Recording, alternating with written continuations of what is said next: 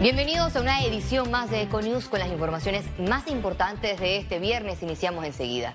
La Asamblea Nacional aseguró que discutirá con calma el polémico proyecto de ley de extinción de dominio. Yo no voy a aceptar presión de nadie. Yo llegué y eso estaba en la Comisión de Gobierno. Este fue el mensaje que le envió el diputado presidente de la Comisión de Gobierno, Leandro Ávila, al ministro de Seguridad, Juan Pino, proponente de la extinción de dominio. Desde hace más de un año, la Asamblea Nacional ha mostrado su músculo de resistencia para llevar la discusión al Pleno Legislativo. Nosotros vamos a revisarlo, vamos aquí a la Asamblea a llevar a todos los expertos, al colegio abogados, a todo el que tenga algo que decir sobre la materia en pro o en contra y luego eso entonces someteremos eso a la decisión de la Comisión de Gobierno. Pero esto es impresión. O sea, nosotros somos muy respetuosos de los otros órganos del Estado eh, y nosotros pedimos lo mismo para la Asamblea Nacional. El Observatorio Ciudadano de Corrupción de las Américas recientemente recomendó cambiar y eliminar al menos 60 de los 94 artículos de la propuesta. Aquí no se trata de pasar una ley como se encuentra, sino de mejorarla. Muchos de, eh, de los temas que se han establecido como problemática es que no se tiene un catálogo de delitos específicos, sino que se deja muy abierta a delitos graves.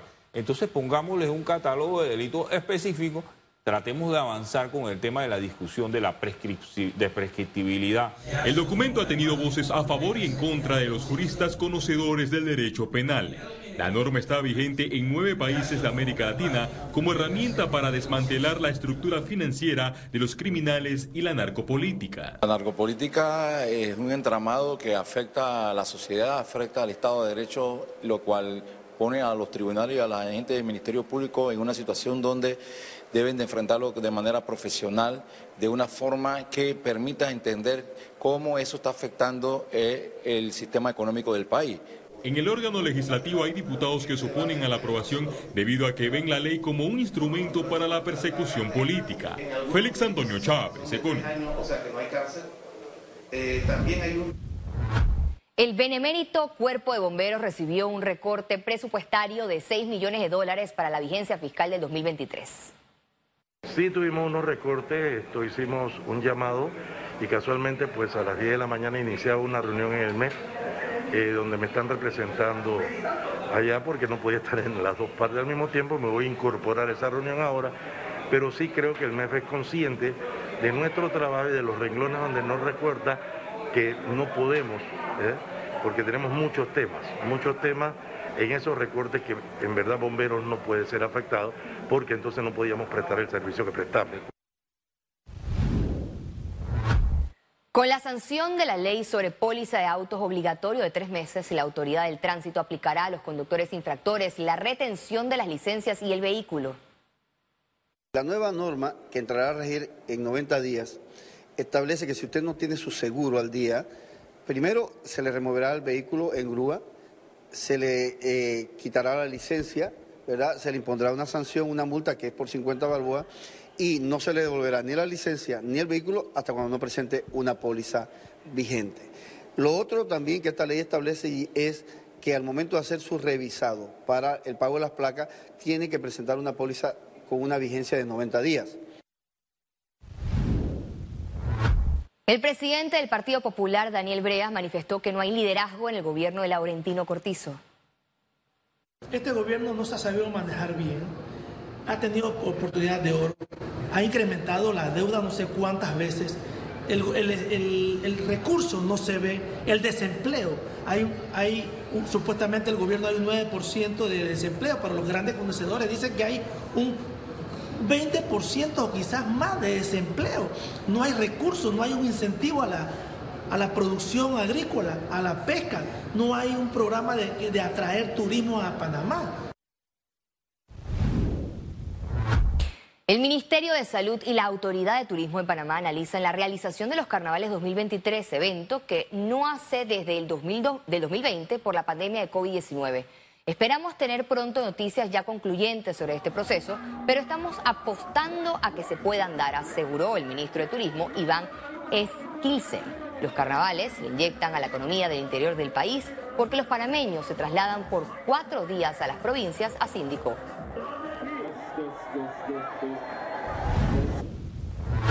El Sistema Nacional de Protección Civil emitió un aviso de vigilancia y monitoreo por posibilidad de lluvias durante el fin de semana. El Sistema Nacional de Protección Civil, en coordinación con ETESA, durante las 24 horas al día mantenemos eh, contacto con ellos y monitoreando todas las condiciones climáticas en todo el país con el fin de estar pendiente cualquier situación de emergencia que ocurra y dictándole medidas de prevención a las personas en donde se van a realizar estas lluvias Panamá se convirtió en el epicentro del evento Latam Cannabis, que por sus características está considerado como el más importante de Latinoamérica en el 2022. El evento reunió a empresarios, inversores y profesionales quienes debatieron sobre los aspectos médicos, científicos, regulatorios y comerciales de las industrias del cannabis.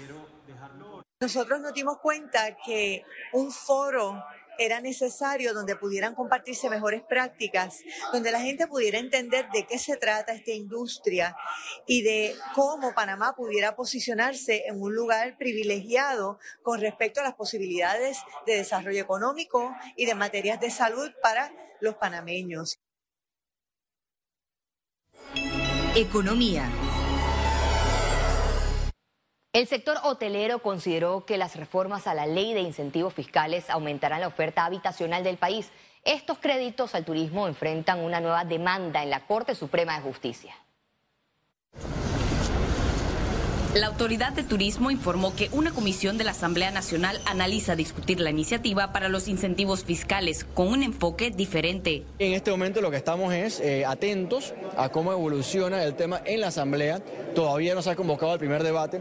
La idea es que todos los actores interesados en, eh, la evolución de esta ley, eh, sabemos que hay unos, incluso algunos gremios que cuando se aprobó la ley 314 pedían algunos ajustes, así que la idea a través del MISI y a través de la Asamblea es que, se, que participen en el, día, el debate y realmente también eh, eh, se pueda mejorar todo lo posible lo que existe. La Cámara de Turismo manifestó que una modificación al proyecto podría mejorar la capacidad hotelera en el interior del país. Tenemos forzosamente que buscar la manera de tener más oferta habitacional eh, en, el destino sol, en los destinos sol y playa. Por eso donde consideramos que esa ley de incentivo era favorable, que había que hacerle algunos ajustes, que no se vendió bien, que no eso es cierto, pero de que es necesaria, es necesaria. Por encima de que el impacto económico que iba a tener si esta ley se hubiera eh, ya puesto en funcionamiento era que dentro de cualquier lugar, si tú hacías un proyecto de X millones de dólares, pues de inmediato ibas a tener impactos económicos. El sector hotelero vio en los incentivos turísticos una oportunidad para abrir los alojamientos que cerraron por la pandemia. La reducción en la plaza que hubo de habitaciones del 2019 al 2022 fue de 6.300 habitaciones menos. Esas son, es un poquito más del 20% de las habitaciones disponibles. Sin embargo, sabemos que algunos de estos hoteles tienen planes de reabrir de aquí a fin de año y nosotros eh, vemos esto como una, eh, una acción positiva y un resultado positivo eh, que obviamente refleja confianza en la afluencia de turistas a Panamá en los próximos meses. El porcentaje de ocupación de los hoteles bajó un 48% en julio. Gabriela Vega, Econews. Los líderes de la industria turística en Panamá abordarán la situación del sector a nivel mundial y sus proyecciones en la Convención Nacional de Turismo 2022. El evento se realizará el próximo 25 y 26 de octubre. Las autoridades de turismo informaron que el evento contará con la participación de expositores internacionales. Este año los seminarios estarán abiertos a universidades con pensum académico en turismo. El presidente de Conatur confirmó la presencia de más de 500 miembros de la cadena de valor turística del país. Todo eh, el sector turismo a nivel nacional se va a dar cita en esta convención y estamos por primera vez empujando el emprendimiento de eh, micro y pequeños empresarios que están por primera vez entrando e integrándose a la cadena de valor turística que ustedes saben es muy amplia porque toca desde el agro hasta el tema de hotelería, transporte, eh, alimentación, en fin, toda una cadena de valor que depende de este sector que es el turismo.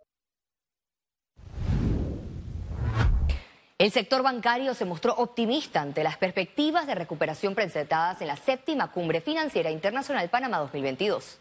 Banqueros y personas del sector financiero abordaron temas como el estado de las finanzas públicas de Panamá, experiencia del uso de criptomonedas en la región y la posibilidad de un nuevo sistema de pagos. Los financistas consideraron que hay una normalización del sistema bancario tras las medidas impuestas por la pandemia. El sector bancario creo que ha superado de manera muy, muy eh, extraordinaria los retos que hemos tenido los retos de la pandemia, los retos de la moratoria, eh, y vamos poco a poco pues normalizando eh, nuestro, nuestros balances y nuestra actividad. Durante todo este tiempo se ha mantenido el servicio a la clientela, que yo creo que es una, eh, una muy buena noticia. Las autoridades reiteran que programa de retiro voluntario contempla un bono calculando su salario.